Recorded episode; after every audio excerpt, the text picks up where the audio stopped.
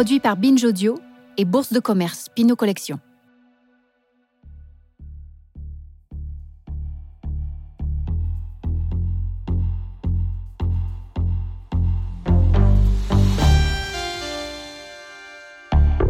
Ça a commencé comme ça. Félix González Torres.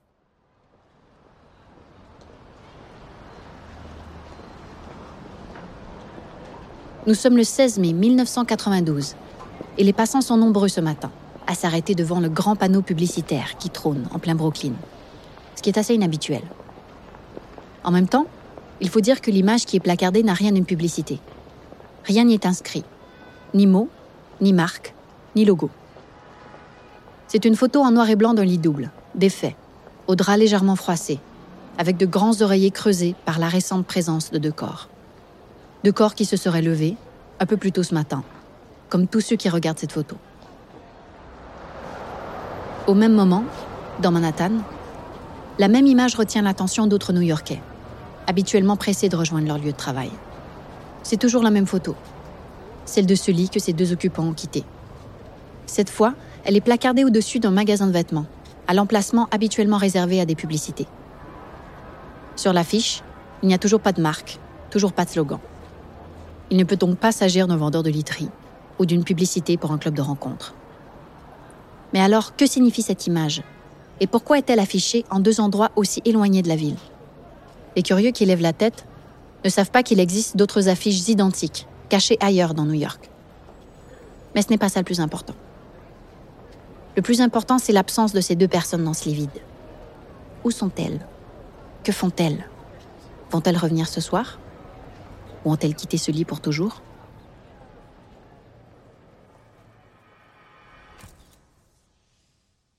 Cette photo est l'œuvre de Félix González Torres, un artiste américain d'origine cubaine, qui l'a affichée sur 24 panneaux disséminés dans tout New York. C'est un hommage à son amant, décédé l'année précédente. L'artiste, influencé par l'art conceptuel et le minimalisme, a puisé l'inspiration dans sa vie personnelle pour produire des œuvres universelles en résonance avec la société, et notamment avec l'épidémie de sida, qui s'intensifie depuis le milieu des années 80. Cette œuvre est sans titre, comme la plupart des travaux de González Torres d'ailleurs, qui n'a jamais rien voulu imposer et a toujours laissé au spectateur le soin de s'approprier ce qu'il voit.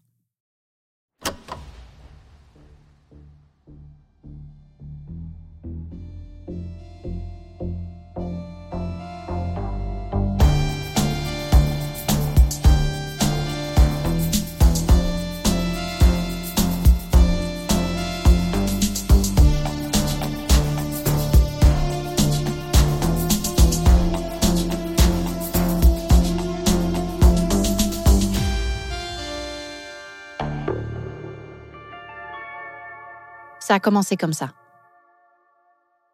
Félix González Torres est né à Cuba en 1957. Deux ans plus tard, en 1959, Fidel Castro renverse le pouvoir et installe un régime communiste. C'est une révolution. Je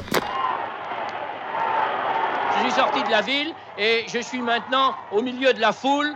Écoutez, écoutez-les crier. Nous attendons Fidel Castro. Devant moi, c'est une véritable mer humaine. Il y a la Havane, un million et demi de population et tout le monde s'est précipité naturellement. La Havane est en fête. La population a acclamé l'homme à la barbe légendaire, Fidel Castro, irréductible ennemi du général Batista. Objet des ovations folles de la Havane, Fidel Castro est aujourd'hui le maître de Cuba.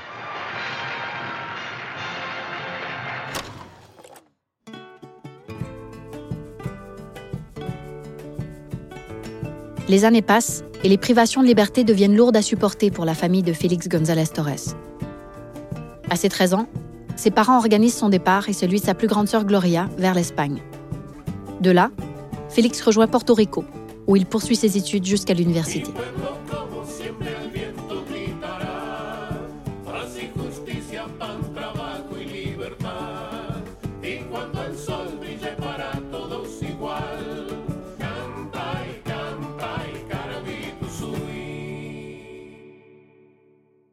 1979, à l'âge de 22 ans, il arrive à New York. Il étudie la photographie et l'art au Whitney Museum un musée d'art américain du 19e et 20e siècle, et lit nombre de penseurs et de philosophes. L'un d'eux, en particulier, l'influence considérablement. Walter Benjamin, critique et historien allemand du début du siècle, pose une question qui devient fondamentale pour le jeune artiste. Que devient une œuvre d'art lorsqu'elle est reproductible à l'infini? Cette question va traverser l'œuvre de Félix González Torres. À plusieurs reprises, il va jouer avec ce concept de reproductibilité. Lorsqu'une œuvre est reproduite, que garde-t-elle de son mystère, de son rayonnement, de son aura? À partir de 1987, il crée des puzzles, 64 en tout. 64 puzzles construits à partir de photographies présentées dans leur emballage. Des puzzles qui sont fabriqués de manière industrielle et donc reproductibles. C'est une manière pour González Torres d'interroger le statut de l'artiste, qui ne produit plus une œuvre unique, mais des œuvres que l'on peut, comme n'importe quel objet du quotidien, démultiplier. Il récupère cette réflexion avec ses œuvres paper stacks, soit plein de piles de papier, composées de feuilles soigneusement alignées, sur lesquelles figurent différents motifs ou écrits, présentés de différentes façons dans une galerie. Des copies, à l'infini. Les spectateurs sont invités à se servir aussi, et à se saisir d'une de ces feuilles afin de la ramener chez eux. Pour González Torres, la participation du public fait partie de l'œuvre. L'artiste invente ensuite les photostats. Il crée des fonds noirs sur lesquels sont proprement écrits, à la manière d'un sous-titrage de télévision, une énumération de dates et d'événements, sans aucun rapport entre eux. Les œuvres sont encadrées derrière une vitre qui crée une surface réfléchissante, rappelant l'écran d'un téléviseur. C'est en regardant la télévision et en réalisant l'indécence qu'il y a à parfois enchaîner des événements tragiques avec des publicités glamour qu'il invente ce procédé artistique. Sur son premier photostat est écrit ceci Bitbird Cemetery, 1985. Walkman, 1979. Cape Town, 1985. Waterproof Mascara, 1971. Personal Computer, 1981. TLC. À première vue, l'énumération était compréhensible. Mais à y regarder plus près, chacun des éléments a un sens. Le Bitburg Cemetery évoque le scandale que provoqua la présence du président américain Ronald Reagan dans un cimetière allemand, où étaient enterrés des soldats nazis. Cape Town souligne les émeutes de police violentes qui eurent lieu en 1985 et tua plusieurs civils dans la ville d'Afrique du Sud. Et juste après, sur la même ligne, il évoque l'invention du Walkman, du premier ordinateur personnel et du mascara waterproof. Avec Photostats, González Torres nous invite à nous questionner sur notre façon d'accueillir et hiérarchiser l'information, tout en y exposant l'absurdité et la violence du monde moderne. Bonsoir, 36 000 morts et 100 000 blessés. Le bilan du... Les démocrates se sont enfuis, les réformateurs se cachent, la dictature s'approche. Qu'est-ce que c'est? Imaginez un rasoir capable de sentir chaque nuance de votre visage. Ah, ça c'est bueno. Pour plus de douceur, appelez-nous. Les otages français au Liban n'ont toujours pas été libérés. Et sans vouloir nous vanter, nous sommes les seuls. Oh, oh, oh. Tu vois ce que je veux dire? Égoïste. Tu n'es qu'un égoïste.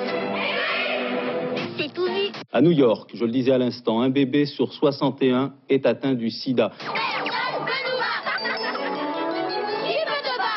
Tout de suite, la météo d'Alain Gillot-Pétré. Très bonne nuit.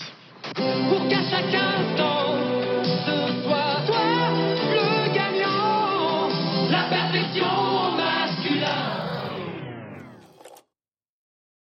Au milieu des années 80, il rejoint un collectif d'artistes appelé Group Material, qui se revendique du courant conceptuel. Il privilégie donc l'idée, le concept plutôt que la forme, le sens plutôt que l'esthétique. Group Material est un collectif militant qui s'insurge contre la marchandisation de l'art et s'applique à modifier son fonctionnement. Ses membres utilisent dans leurs œuvres des objets du quotidien, certains même recueillis autour d'eux, dans leur voisinage. Mais surtout, ils ne se cantonnent pas à montrer leur travail dans une galerie. Ils investissent ces lieux du quotidien, facilement accessibles au public, comme les bus, le métro ou des panneaux d'affichage en pleine rue.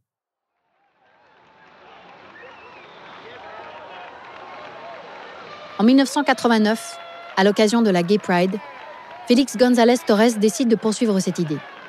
Il veut sortir l'œuvre d'art du cadre traditionnel du musée.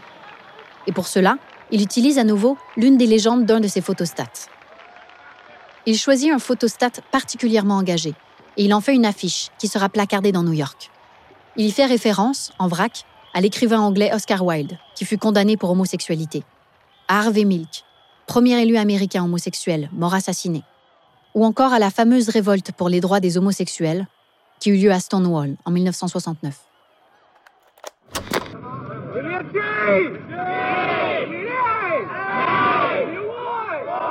Gay Pride, Gay Liberation, traduisons, soyons fiers d'en être, libérons-nous. Soyons fiers d'en être, homosexuels.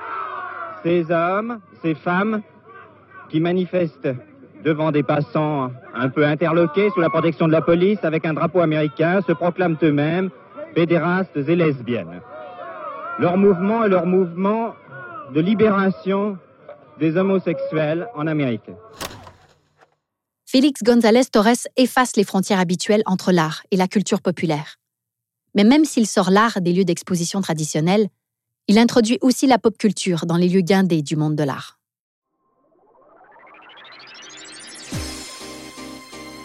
En 1991, il crée Gogo Dancing Platform.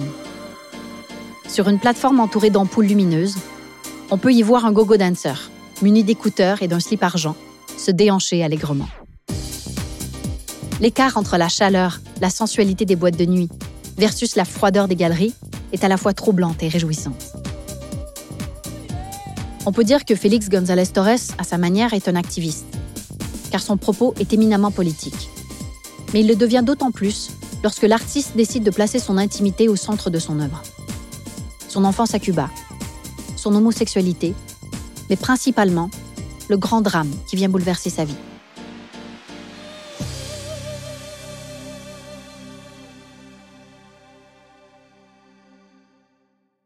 À l'époque, l'épidémie de sida fait des ravages au sein de la communauté homosexuelle. Les autorités en place semblent les ignorer. L'avenir s'assombrit, les malades n'ayant presque plus aucun espoir de guérison. En 1988, le compagnon de González Torres, Ross Lecoq, est déclaré séropositif. Trois ans plus tard, il meurt du sida. C'est évidemment une épreuve pour l'artiste, qui ne cessera ensuite de travailler sur la disparition et le deuil, d'une manière complètement inédite. Pour cela, il se sert d'abord de bonbons. Un tas de bonbons enveloppés dans des papiers multicolores et dont le poids, 79 kilos, correspond au poids de son amoureux lorsqu'il était encore en vie. Encore une fois, le public est convié à participer à l'œuvre et chaque spectateur est invité à prendre un bonbon. Petit à petit, ce poids diminue, l'œuvre change, se modifie, comme le sida qui a attaqué et modifié le corps de l'être qu'il aimait. Mais faire intervenir le spectateur, c'est aussi une façon de l'impliquer. À une époque où la maladie est encore taboue, très peu médiatisée, il amène le public à une réflexion autour du sida. De cette façon, González Torres prend des détours pour entraîner le spectateur dans une découverte qui se révélera, pour ceux qui accepteront d'y réfléchir, très éloquente. Quelques années avant la mort de son compagnon, Félix Eros avait été chamboulé par une œuvre d'une artiste américaine minimaliste, Ronnie Horn.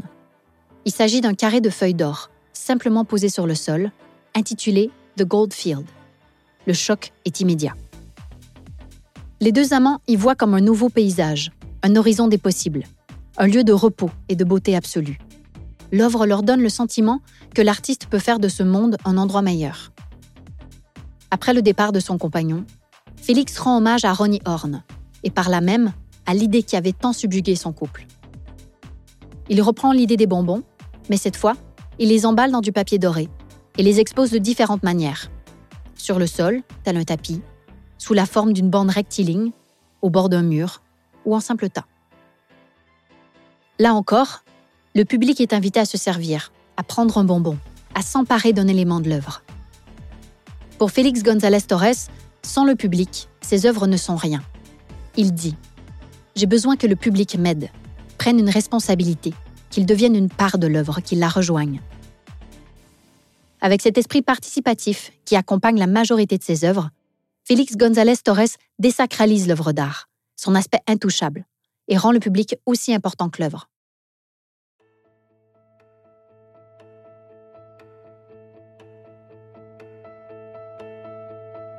Au début des années 90, l'artiste continue de dévoiler son intimité et la charge émotionnelle qui l'accompagne. Toujours habité par l'absence de son compagnon, il crée Perfect Lovers, amant parfait. Ce sont deux horloges placées côte à côte sur un mur. Les deux horloges sont à la même heure et avancent à l'unisson, parfaitement synchronisées. Jusqu'au jour où, inévitablement, l'une d'elles s'arrête. Il dira que c'était l'œuvre la plus effrayante qu'il n'ait jamais faite. Solamente al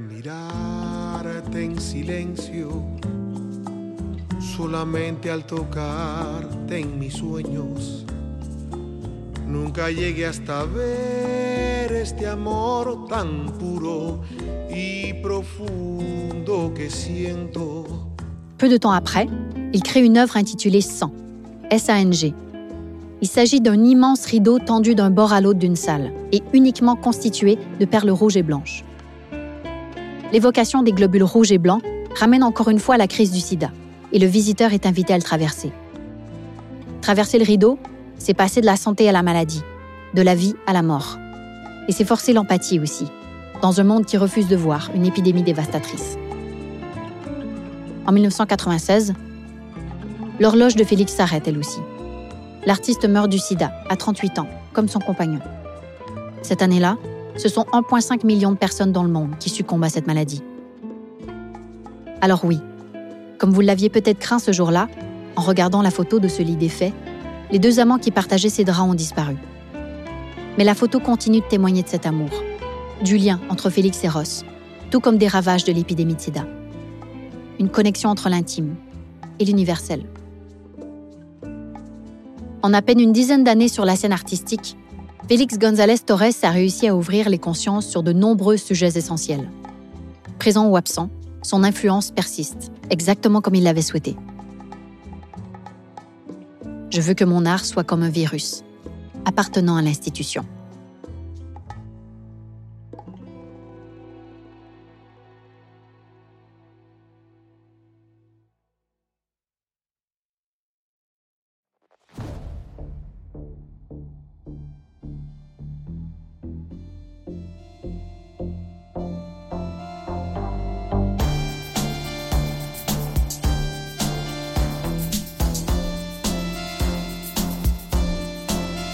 Ça a commencé comme ça est un podcast Binge Audio, Bourse de commerce Pinot Collection, écrit par Caroline Alazi, raconté par moi-même, Charlotte Lebon, et réalisé par Maxime Singer.